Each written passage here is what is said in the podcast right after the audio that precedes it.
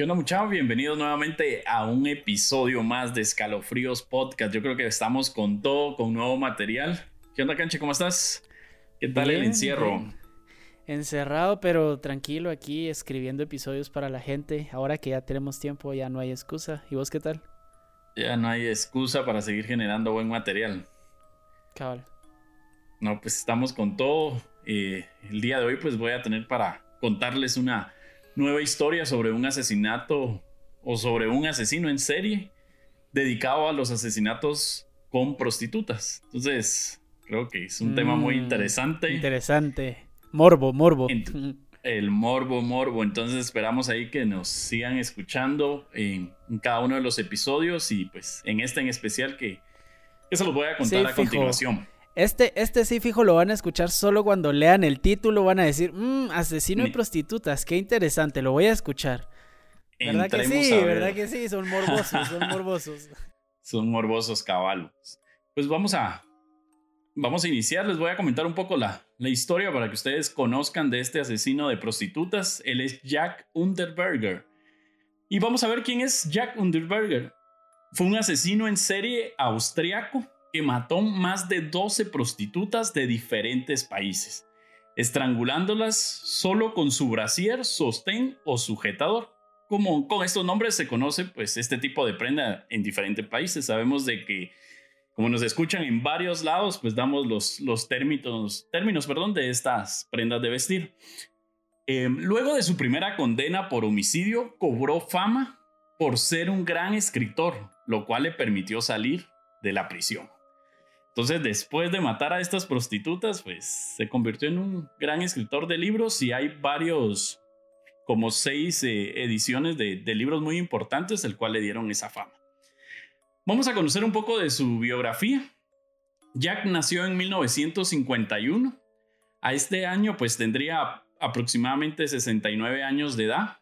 Fue hijo de Teresía, una camarera y de un soldado estadounidense desconocido que conoció en Italia. Hasta el momento, pues, de la información que se estuvo recolectando, nunca conoció a su papá Jack. Algunas fuentes describen que su madre, pues, era una prostituta. Entonces, acá creo que puede tener un poco de relación a todas las acciones que él realizaba. Su madre fue encarcelada por fraude durante el embarazo, pero fue liberada y posteriormente nació Jack. Entonces, desde ahí podemos ver ya la vida de Jack venía sí. Pues, es algo común en la vida de los asesinos seriales, esto de que su mamá era prostituta, que su mamá le pegaba, que su papá abusaba de él o qué sé yo, ¿verdad? Siempre hay abuso sexual, psicológico y, y, ¿cómo se dice? Falta de atención por parte de los padres. Eso es cliché, lo clásico. Cabal. Em, después, de su, después su madre nuevamente fue arrestada en 1953, por lo cual Jack fue enviado a vivir con su abuelo y su esposa. Entonces, si nos damos cuenta acá, pues totalmente desatención de la madre de Jack, quien fue creciendo con su abuelo. Jack entró y salió de prisión durante su juventud por delitos menores y por agredir a una prostituta local. Entonces ahí empezaba como a tener ese vínculo. Por la, la misma situación de la madre, pues pudo haber tenido alguna u otra relación también con este tipo de personas. Entre 1966 y 1975 fue condenado 16 veces la mayoría por agresión sexual. Pasó la mayoría de esos nueve años en la cárcel. Y vamos a conocer un poquito de, su perfil criminal, lo que mencionaba el canche siempre es como, pues, tienen como el mismo patrón. Eh, pues fue determinado como un asesino en serie. Sus características era que, pues, su acción primordial era violar a las prostitutas. El número de víctimas que se pudieron comprobar fueron de 12 pero se presume de que pudieron haber más víctimas en diferentes países. Fechas de los crímenes fueron aproximadamente en 1976 a 1992 y la fecha de su detención fue el 27 de febrero de 1992. El perfil de las víctimas pues eran todas mujeres y el método que utilizaba pues que las estrangulaba, como lo vimos al inicio, yo les mencioné que pues la prenda que utilizaba él para estrangularlas era el brasier o sostén y la localidad donde fueron cometidos todos estos crímenes fue en Austria, Estados Unidos, principalmente en el estado de California y República Checa. Fueron los tres países donde se les comprobó pues, el asesinato de estas prostitutas. Fue condenado a cadena perpetua el 29 de junio de 1994. Y un dato muy curioso acá es que esa misma noche que le, dieron la cadena perpetua, él se suicidó ahorcándose en su celda. Y vamos a ver más adelante que hay un detalle muy importante el día que él se, se suicida, porque utiliza el mismo método o método similar al que utilizaba pues estrangulando a sus víctimas.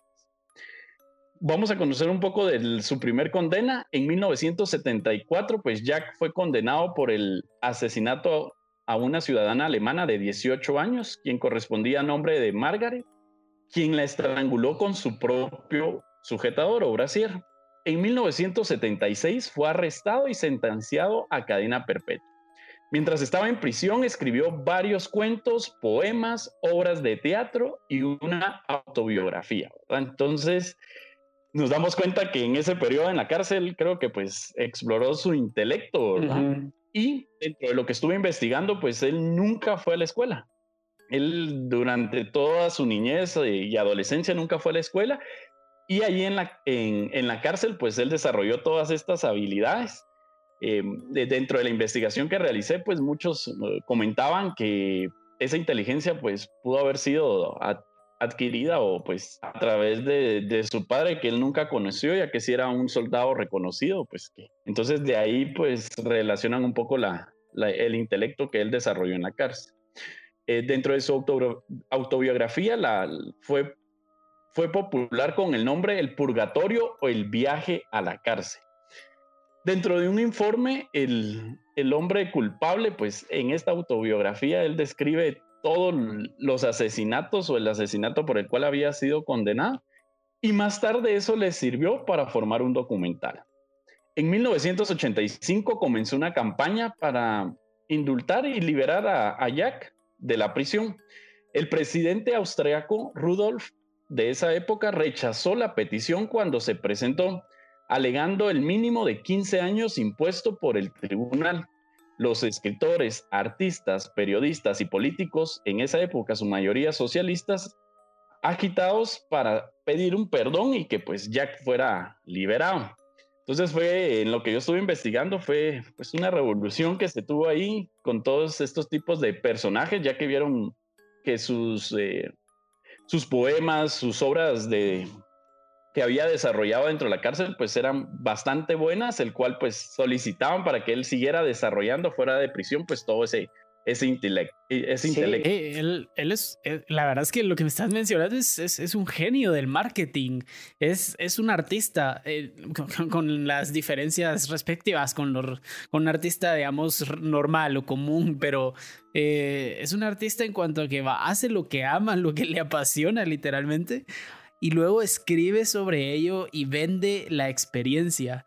No solo estando en la cárcel escribió tanto, sino que hizo una marca personal él se estaba vendiendo a sí mismo. ¿Y qué haces con eso? Ganas seguidores, al mismo tiempo que ganas dinero en regalías. No sé cómo estará tu investigación en cuánto dinero hizo estando en la cárcel, pero imagínate, luego saca un documental y obviamente eso es, eso es ganar la simpatía de la gente. La gente, por supuesto que lo va a ir a apoyar. El tipo es un genio de marketing, muy, muy, muy cabrón. Obviamente dejando a, un lado todo lo, las, las estupideces que hizo, pues, pero... Claro, y eso le permitió, y vamos viendo acá, que en el 23 de mayo de 1990, pues fue liberado con el mínimo de los 15 años que había cumplido. Después de esto, su autobiografía se enseñó hasta en las escuelas y sus historias para los niños eh, las empezó a realizar también hasta en radio, lo que vos decías, ¿verdad? O sea, él empezó a agarrar ese marketing, esa simpatía y hasta fue invitado en varios programas para poder contar su autobiografía. Entonces, sí, definitivamente el tipo era, era cabrón, como decimos acá en Guatemala. Sí, era pilas. Aprovecho a toda la situación. Asimismo, pues organizó programas de televisión donde discutían la rehabilitación criminal. Y también, además de eso, trabajó como reportero para una emisora pues muy reconocida en ese país donde aparte informó sobre sus historias relacionadas con los mismos asesinatos, por lo que más tarde fue declarado pues culpable. O sea, la gran. Sí, le peló, literalmente no le importó, se subió y fue en la mera televisión empezó a hablar de sus propias proezas. Cabal. Y dentro de sus obras, pues eh, muy importante que dentro de su detención se consideró un talentoso escritor, que fue lo que mencionamos al inicio. Un ejemplo a seguir, porque ya todos lo veían como, bueno, estando en la cárcel sí se puede lograr esa rehabilitación para los demás presos. Y ya que escribió grandes obras, destacando, pues fueron seis las relevantes en esa época.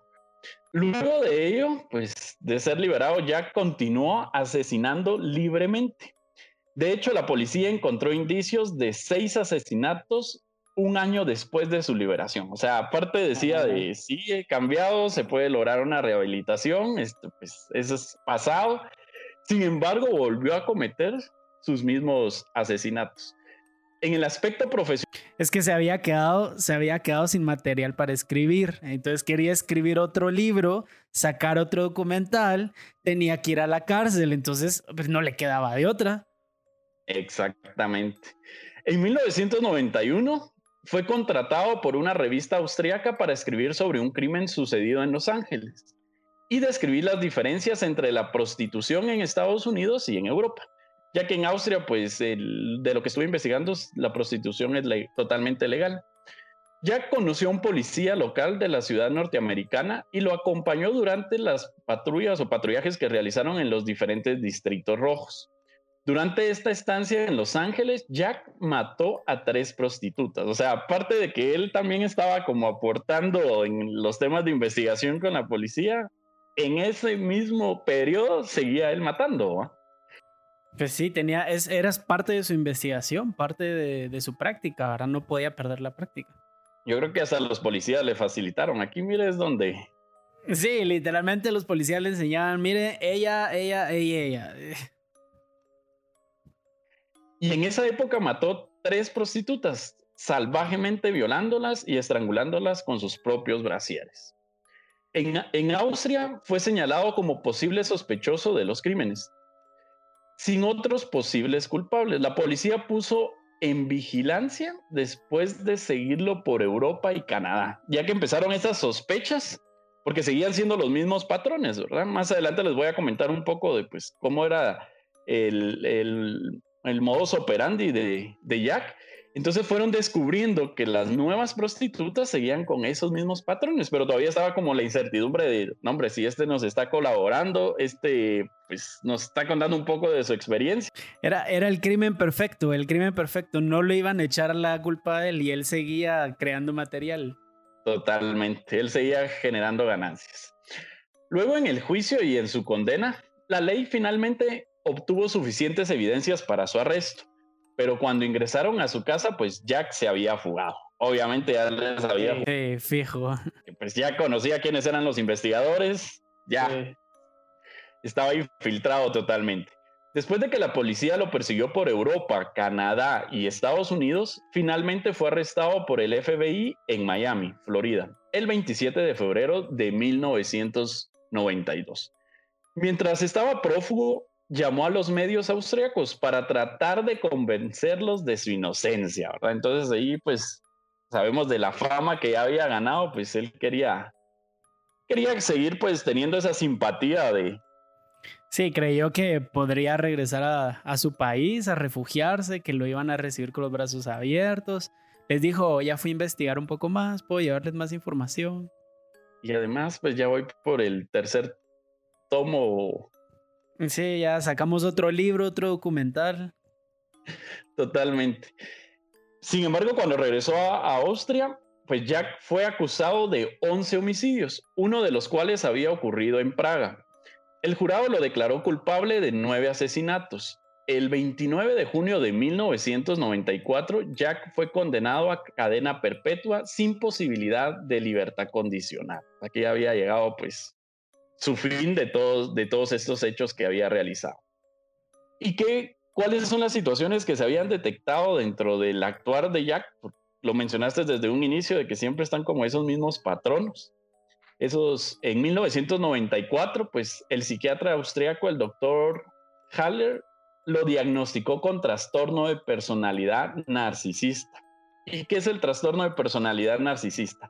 Este trastorno de personalidad narcisista es un trastorno de, la personalidad con un patrón a largo plazo de comportamiento anormal, caracterizado por sentimientos exagerados de autoimportancia, ¿verdad? Él se creía pues totalmente importante después de haber generado pues, toda esta fama y simpatía con la sociedad, una excesiva necesidad de admiración y falta de empatía, ¿verdad? Entonces, este fue el diagnóstico que realizaron y Sí, o sea, sin necesidad de ser psicólogo, yo te podía decir lo mismo. Básicamente, lo, su mamá lo ignoró toda su infancia y por eso él quería atención el resto de su vida. Y, y como a su mamá la consideró prostituta también en su momento, pues eh, por eso su furia iba guiada contra las mujeres, contra estas señoras, porque consideraba a su mamá que ella era parte de. En su cabeza estaba tratando de vengarse de su mamá, probablemente. Y sí, egocéntrico, narcisista porque no podía ser empático con la gente y egocéntrico porque tenía que escribir sobre sí mismo, sobre las estupideces y horribles cosas que hizo y vendérselas a la gente y como siempre va a haber alguien que te compre lo que vendes, pues ahí estaba la gente haciéndolo todavía más grande a él. Claro, y estaba ese morbo que, que va a pasar también al momento de escuchar este podcast, porque al momento de sacar su libro de asesino de prostitutas, o sea, también eso generaba pues esa atracción. Y dentro de los datos curiosos, cuando estranguló a una prostituta con su brasier, admitió, y acá está algo interesante a lo que vos mencionaste, que el crimen lo explicaba de la siguiente forma. Creí ver a mi madre, incito, creí ver a mi madre delante de mí y la maté. Entonces acá comprobamos a lo que vos mencionaste, ¿verdad? De que él veía reflejado pues toda esa desatención que tuvo por parte de su madre. El 29 de junio de 1994, otro dato muy curioso, luego de recibir su condena, pues él se suicidó en la prisión, colgándose con una cuerda hecha con los cordones de sus zapatos y un cordón de los pantalones, usando el mismo nudo que se encontró en todas las prostitutas estranguladas. Entonces fue uno de los datos que llamó la atención en el momento del suicidio. Según su testimonio, su abuelo, su abuelo era alcohólico y tenía relaciones sexuales sin importar que él lo estuviera viendo o lo estuviera escuchando. Esto contribuyó negativamente pues a su formación. Ah, pues por supuesto que no va a contribuir positivamente a su formación. Totalmente. Además de otros datos curiosos, siempre utilizaba un tubo de acero con el que golpeaba a todas sus víctimas. Aparte de esto, en el año 2015 se estrenó una película de la historia real de Jack, la cual ustedes pueden encontrar en cualquier sitio de internet. Yo también estuve viendo el tráiler y pues me pareció muy interesante y como decís vos, siempre genera como ese morbo porque ya dan detalles de cada una de las muertes que él realizó. Y acá dentro de uno se llama La historia real de Jack. La pueden encontrar ahí en internet que menciona pues sobre todos estos hechos y la autobiografía también que él había realizado. Mencionan una parte de uno de los casos más escalofriantes pues fue el de Regina Prem, prostituta y madre de familia, desaparecida una noche. Su esposo recibió varias llamadas de un hombre desconocido que aseguraba ser su asesino. O sea, aparte de eso, se, tomaba el tiempo de poder decir fui yo, describió con exactitud lo que ella llevaba la noche en que desapareció. Y en esa misma llamada le dijo, incito, yo fui su verdugo y Dios me ordenó hacerlo. La tiré en un lugar de sacrificio con la cara vuelta hacia arriba al infierno. Le he dado muchas de ellas el castigo que se merecía. Imagínate bueno, y pero no, no mencionaste o tal vez me perdí si había algún background religioso, digamos, en su casa o por qué, qué tiene que ver la religión de la nada. Fíjate que de, lo que yo estuve investigando, pues no tenía ninguna religión como definida. Y lo que me llamó la atención fue este dato curioso, ¿verdad? Porque ahí sí lo mencionó. Entonces, dentro de todo lo que tuve al el alcance de la investigación, pues nunca mencionan si estaban inclinados en alguna religión en específico. Ni el abuelo, pues, ni la madre, ¿verdad? Mucho menos. Entonces, acá sí me llamó esa atención porque él le dio esta como afirmación al esposo. Yo creo que al final, yo creo que al final esto, esto de decir de que Dios me lo ordenó, también es otro cliché entre los asesinos seriales yo creo que es como una especie de escapatoria, tal vez, como tratar de quedar bien con la sociedad, diciendo ellas eran pecadoras, yo las castigué porque, porque tenían que ser castigadas por ser pecadoras, tal vez, no sé. Al final, todos los asesinos creen que están haciendo lo correcto, todos los malos creen que están haciendo lo correcto, nunca, si no, no lo harían. Entonces, creo que tal vez no sé, le daba como una especie de intentar salvar su alma, tal vez justificar sus acciones. Pero qué raro que no mencionaras nada al principio, así como que su mamá le pegaba con una Biblia o qué sé yo. no, de eso sí, no, no apareció dentro de la... O que, o que algún sacerdote lo violara de pequeño, pues... Sí, dice que no, no sufrió de, de abusos sexuales más que las situaciones que, que mencioné lo del abuelo, entonces fueron como las circunstancias, creo que de una u otra forma, pues en toda su formación fue un aporte negativo, ¿verdad? Lo que, a lo que mencionaba en esta historia. Entonces, esta es la historia que les traía, pues creo que una historia muy interesante de, de ver cada uno de, ya en la película ustedes pueden ver a detalle cada una de las de los asesinatos que él realizó. Ahí él ya explica cómo fue cómo fue que las la sedució, cómo fue que estuvo pagando por los servicios y pues posteriormente concluir su asesinato. Pues esta era la historia, espero les haya gustado, es un asesino muy curioso, tanto por su forma de asesinar y pues en sí la vida y las circunstancias que él estuvo atravesando y aparte también lo que generó en esa época, ¿verdad? Para el país de Austria, todos los movimientos que estuvo generando y la fama que, que generó, ¿verdad? Hasta hoy por hoy, pues continúa su, su fama eh, a través de la película, sus eh, obras teatrales, sus obras también que, que tuvo la oportunidad de escribir, pues siguen todavía siendo muy populares en Austria y en varios países. Así que pues los invito también a que puedan ver la película y poder sacar ahí también sus conclusiones. Creo que van a ver detalles muy importantes que ya se mencionaron también en este episodio. Bueno, Ahora vamos a escuchar la anécdota que uno de ustedes nos envió. En este caso, la persona que nos compartió su experiencia quiso quedar como anónimo, así que solo reproduciremos su audio y espero les guste. Ya saben que si quieren salir en el siguiente episodio, nos pueden escribir a través de Instagram y nos mandan su anécdota.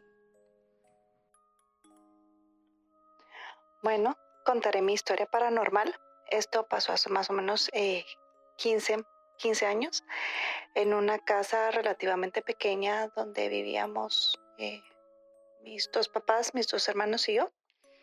Eh, más o menos describiré la casa, era sala comedor, juntos eh, estaba el cuarto de mis hermanos, pegado al mi cuarto, había un pasillo, enfrente del pasillo estaba el baño y al final del pasillo pues el cuarto de mis papás. Em, yo tuve un día muy pesado, ¿verdad? Y quería recostarme temprano, por lo que le dije a mi mamá que me iba a ir a, dormir temprano, pues la despedí y todo. No estaba mi papá, mi papá por su trabajo tenía que hacer muchas giras y estaba fuera, fuera esa noche. Eh, me fui a dormir, apagué la luz, apagué todo, pero mi eh, lámpara de tacto de esas que tocabas una vez y se prendía un poquito la luz, volvías a tocar dos veces y prendía un poquito más fuerte y tres veces pues se prendía en su totalidad. Esa noche no servía, se le quemó el foco, no sé qué pasó, pero no. Eh, me dormí, ¿verdad? Y exactamente a las 3 de la mañana, estoy 100% segura, 3, 3 y algo de la mañana, me dieron ganas de ir al baño. Me levanto, eh, recorro el pasillo hacia el baño pero eh, me di cuenta que había una persona sentada en la sala, ¿verdad? Por eso describí mi, casa anteriormente. Eh, que estaba una persona robusta, ¿verdad? Sentada del lado izquierdo de la sala, entonces me dio, me dio mucho miedo, pero entré al baño, le dije, no, pues no pasa nada, eh, no hay nada, fue un día bastante tenso para mí, fue muy abrumador, no pasa nada. Eh, salí del baño otra vez, ya de regreso hacia mi cuarto, pero corriendo, porque sí me asusté, ¿verdad? Y ah, entré, cerré la puerta y empiezo a escuchar los pasos que van desde la sala hasta la cuarta de mi papá, de regreso a la sala y se quedan enfrente de mi cuarto. Pasos bien fuertes. Y yo dije, bueno, fue mi mamá, está viendo que, que yo, o, está, o yo que yo, haya, que yo salí, está viendo que no hayan luces encendidas y que yo esté bien, ¿verdad? Eh, ah, pero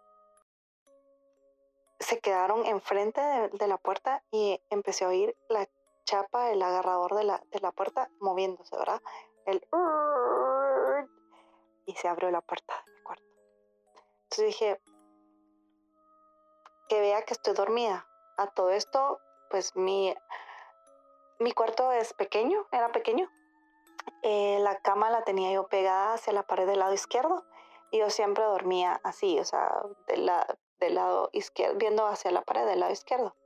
Entonces veo que, o sea, perdón, oigo que la persona pues, entra y se postra del lado derecho, ¿verdad? A la par de mi cama y empiezo a oír voces así. Pero voces bien fuertes, como una persona que está hablando con otra persona. como que... Y yo dije, bueno, esa no es mi mamá. O sea, empecé como ahí sí me dio miedo. Y mm, dije, no, no, esto no, no. Pero estaba yo más calmada, como que no, algo está pasando, yo estoy viendo, yo estoy viendo, ¿qué, qué está pasando? Y empecé a rezar, ¿verdad? En eso empecé a sentir que esta persona empezó a inclinarse en mi cama, o sea, de lo que pesaba, empecé yo a darme vuelta hacia el lado derecho. Yo dije, no, pues esto no es normal, esto no es normal. Empecé a rezar, a rezar, a rezar, a rezar yo. Hasta el fin que yo pude decir algo o pensar, dije, voy a prender la lámpara. Pero, ¿cuál lámpara? Si el foco se me había quemado. Entonces, al fin, al momento de yo poder hablar, yo, lo primero que hice fue gritar, ¡Mamá! Y casualmente vi todo el lado izquierdo de mi cama, o sea, que estaba pegado hacia la pared, como que si tú cuando enciendes un fósforo en una estufa de gas, el como que si algo hubiera explotado y solo ves las llamas alrededor. Así mismo, yo vi llamas alrededor de mi cama. No lo soñé, yo estoy 100% segura que lo vi, no pasó en mi imaginación, no, yo lo vi. Y esta es mi versión, ¿verdad? Eh, esto, pues eh, yo oía que mi yo oí que mi mamá salió y todo, y pero mamá, mamá, yo seguía gritando porque yo no la miraba, o sea, eh, hasta el fin que ella llegó, me abrazó y, no, todo está bien, todo va a estar bien, no, tranquila, ya pasó, ya pasó, ya pasó, venite a dormir a mi cuarto. Entonces ella me tranquilizó durante toda la noche, obviamente ya no pude dormir nada, ni ella tampoco, y pasó el tiempo, pues ya no hablemos del, ya no hablamos del tema, pero yo dije, alguien quería hablarme o alguien quería comunicarse conmigo o alguien me quería molestar esa noche, no sé, pero eh, yo estoy 100% segura que eso pasó. Al cabo de los años, eh, platicando yo con alguien más, me preguntan, ay, mira, ¿te ha pasado algo paranormal? Yo no, esto no lo hablo, no lo cuento, no, porque no me gusta, no me gusta, no es algo que yo me siento orgullosa de que, wow, me pasó algo así, no.